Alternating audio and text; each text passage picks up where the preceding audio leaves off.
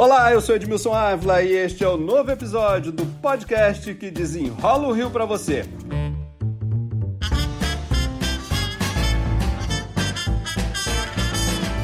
A comissão especial de impeachment da LERJ começa a trabalhar essa semana. São 25 deputados. Eram 14 pedidos de impeachment. O escolhido foi o dos deputados Luiz Paulo Corrêa da Rocha e Lucinha, ambos do PSDB. Qual a abrangência desse pedido? O que tem nas cinco páginas dessa denúncia? Quem desenrola o assunto pra gente é um dos autores, Luiz Paulo. Luiz Paulo, muito obrigado pela presença. É uma denúncia de crime de responsabilidade? Sem dúvida nenhuma. A Lei 1079 de 1950 define exatamente que o governador né, que ofende essa lei por atos improbos está cometendo crime de, de responsabilidade e, como tal, pode sofrer um processo de impeachment. Vamos falar de ponto a ponto o que, que, tem aí dentro. É lógico que o fato mais conhecido é a investigação sobre os hospitais de campanha. Isso está ali dentro. Sim, mas é muito mais amplo que isso. Né? O Ministério Público Federal e o Ministério Público Estadual, numa ação conjunta, balizaram com autorização judicial a primeira operação deflagrada aqui no Rio de Janeiro, junto com a Polícia Federal, que foi a Operação Favorito. Nessa Operação Favorito foram muitos presos, além de busca e apreensão. O principal preso que deu nome à operação foi o senhor Mário Peixoto, dono de algumas organizações sociais de forma direta e outras de forma indireta. E a operação se chamou Favorito porque ele era o favorito do Palácio Guanabara. E para ser favorito do Palácio Guanabara, seria o favorito do governador Wilson Witzel e do então secretário do governador Lucas Tristão. Então, na busca e apreensão, muitos documentos foram apreendidos que constatavam a clara corrupção na área da saúde do estado do Rio de Janeiro em plena pandemia, o que poderia até ser considerado como crime hediondo. Então, a partir dessa documentação, o próprio Ministério Público, efetuando lá as prisões devidas com a federal, fez a denúncia contra o governador ao Superior Tribunal de Justiça, que é quem acolhe denúncias contra o governador. E o ministro Benedito Gonçalves decidiu que existiam robustos indícios de corrupção ligados ao governador e, como tal, autorizou a deflagração de uma segunda operação, que se denominou Operação Placebo. Esse título dessa operação é exatamente de mostrar aqui do, do, do engodo que eram esses procedimentos na área da saúde. Então mostra ali toda essa suspeita de corrupção, tudo dentro da saúde, né? Exatamente.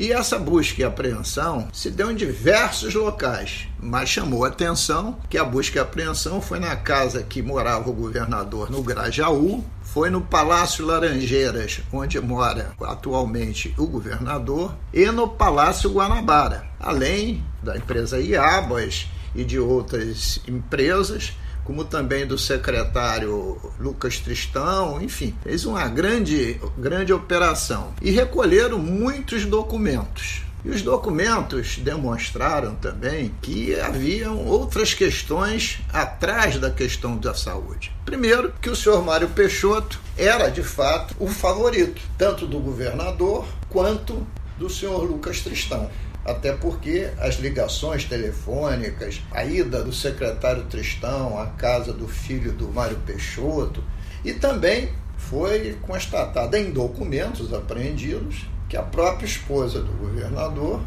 prestava serviços de advocacia verbal a uma empresa que indiretamente é ligada ao senhor Mário Peixoto. Então, isso tudo mostrou algumas questões. Você lembra, Edmilson, que o governador requalificou uma empresa chamada Unir.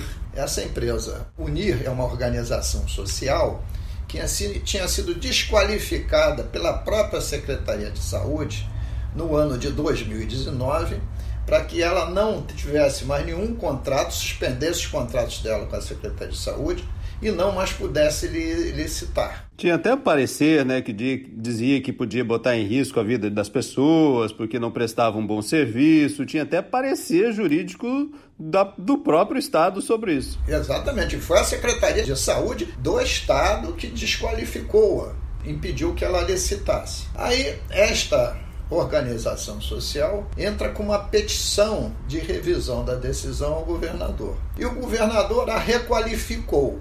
Aí aparece nas fitas de gravação que haveria né, cobrança de propina no meio dessa requalificação.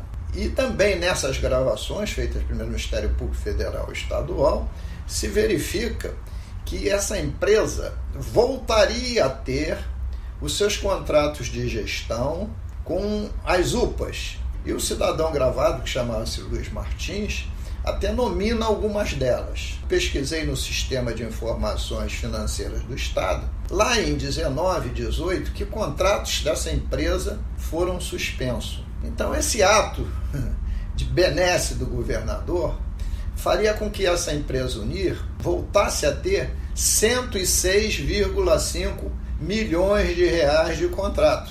Então, essa requalificação tem três vertentes pecuniárias. Ela voltaria a ter contratos de 106 milhões de reais, ela poderia ir à justiça para reivindicar perdas e danos, porque foi requalificada pelo mesmo Estado que a pôs fora de qualquer certame licitatório.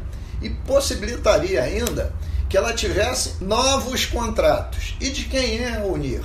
É do filho do senhor Mário Peixoto. Este ato é um ato direto do governador. Não pode se dizer que não sabia, que o fez sem conhecer o que acontecia, porque o ato foi dele. Quem requalificou foi ele. Tanto é que depois do escândalo, que isso tudo vem à tona, só não veio à tona com esses números e com esses detalhes que eu estou te falando, é que ele volta a desqualificar a empresa.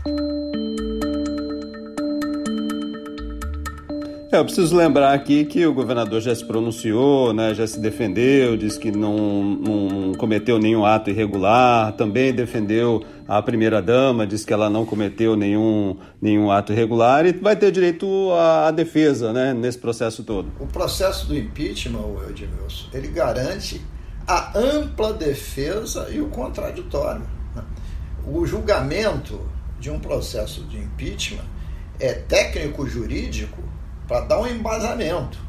Mas a decisão, evidentemente, é política. Vocês botam aqui no pedido que o governador agora já não tem mais capacidade para gerir o dinheiro público, é isso? Sem dúvida nenhuma, porque nesse pedido que nós fizemos, poucos dias depois, nós entramos com um segundo pedido. Por quê? Porque as suas contas de gestão foram reprovadas por unanimidade, as contas de 19 pelo Tribunal de Contas do Estado, num embasado, profundo parecer que devassa a gestão de 19 e mostra o descumprimento de três preceitos constitucionais, dois da Constituição da República, que é não investir 25% é, em educação, não investir 12% em saúde, um da Constituição do Estado, que é não investir 2% em ciência e tecnologia. Então, o governador demonstrou que não tem mais capacidade de gerenciar esse Estado. Ele cometeu improbidade, ele cometeu crime de responsabilidade. Se eu fizer aqui papel de advogado do diabo aqui e botar aqui, olha, mas ele na, na área da saúde o determinado são 12% ele aplicou 11,46. Na área de educação, 25% determinado, ele aplicou 24,43. Mas esse é o mínimo, não é? Ele deveria ter aplicado até mais. Bom, aí tu, você continua com o mesmo raciocínio, vai para ciência e tecnologia, que ele tinha que ter aplicado 2. Aplicou quase 50%. Aí você vai para os recursos do royalty participação especial, que ele deveria ter investido em educação e saúde, não investiu. Aí você vai para o Fundo Estadual de Combate à Pobreza, que um percentual de 5% tinha que ser investido no Fundo de Habitação de Interesse social. E ele não investiu. E mais uma vez, como advogado, se ele olhar e falar assim: ah, mas o ex-governador Luiz Fernando Pezão aplicou, mas muito, muito menos em saúde, porque não tinha dinheiro naquela época. Teve as contas primeiro rejeitadas, mas depois a própria Alerj aprovou as contas do, do Pezão, né? Pois é, mas esse autor do impeachment, está falando contigo, deputado Luiz Paulo, nas contas do Pezão, votou na, conta, na, na comissão de orçamento pela rejeição em voto escrito, pela rejeição das contas, eu e outros parlamentares. Mas fomos derrotados por quê? Porque politicamente o governador ainda estava em início de mandato, ainda não tinha rompido com o PSL, construiu uma maioria para ver se aprovando as contas do Pesão, depois usaria as contas do Pesão como paradigma para tentar aprovar as contas dele seguinte, já antevendo que isso poderia ocorrer. Só que como eu te falei no início, as contas têm que ter embasamento técnico. Embasamento técnico é o voto do tribunal, mas a decisão é política. Só que tem que nessas contas agora a relação política de poder que ele tinha no parlamento também se alterou então, cada momento histórico é um momento histórico. A simples rejeição de contas de um governador, mesmo que não venha a gerar impeachment, ela por si só faz o governador ficar inelegível, porque teve suas contas rejeitadas por órgão colegiado, e a Assembleia Legislativa é um órgão colegiado. Então, nós não estamos respaldando nos crimes tipificados no Código Penal, nas operações favoritos e na operação placebo, e também estamos embasados na rejeição das contas pelo tribunal. Então, nós temos dois embasamentos técnicos. O que mostraria aí essa incapacidade para gerir o dinheiro público. Exatamente. Tanto ele está fundamentado que passou antes de ir para o presidente pelo aval né, da Procuradoria da, da própria Assembleia, que são procuradores concursados, para dizer que atendia os requisitos mínimos. Né? Muitas pessoas podem achar, ah, esse governo também teve problema com a SEDAI, não soube cuidar da nossa água, é, temos outros problemas, mas nada disso entra, vai ser analisado no governo, no governo Wilson Witzel, né? O que conta é o que está aqui dentro desse pedido, né? O que conta são os atos indicadores de robusta corrupção no período da pandemia. Quando você fala em relação à SEDAI, você veja como as decisões são políticas.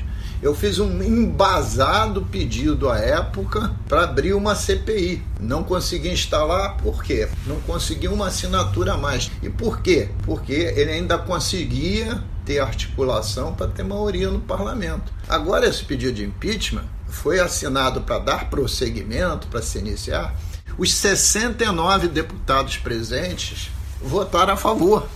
Não teve um voto contra. Então, eu acho que é outro momento. Para a gente terminar de desenrolar esse assunto aqui, é um momento político, será uma decisão política, mas com todos os pareceres aqui, pareceres técnicos, não? Sem dúvida nenhuma. Por isso tem uma comissão especial que é composta de 25 deputados. Cada partido com representação na casa indicou um parlamentar. A comissão será instalada e elegerá um presidente e um relator para começar os trabalhos e dá o prazo de defesa ao governador de 10 sessões legislativas. Então a gente deve ter um desfecho para tudo isso bem lá na frente, né? No final de setembro. É, eu estimo que no final de setembro, início de outubro, tudo isso se conclui. Deputado Luiz Paulo Correia da Rocha, muito obrigado pelas explicações aqui. Eu que agradeço, Edmilson. Este podcast teve edição e sonoplastia de Lucas von Seehausen. E eu, Edmilson Ávila, toda semana desenrola um assunto aqui para você. Até o próximo.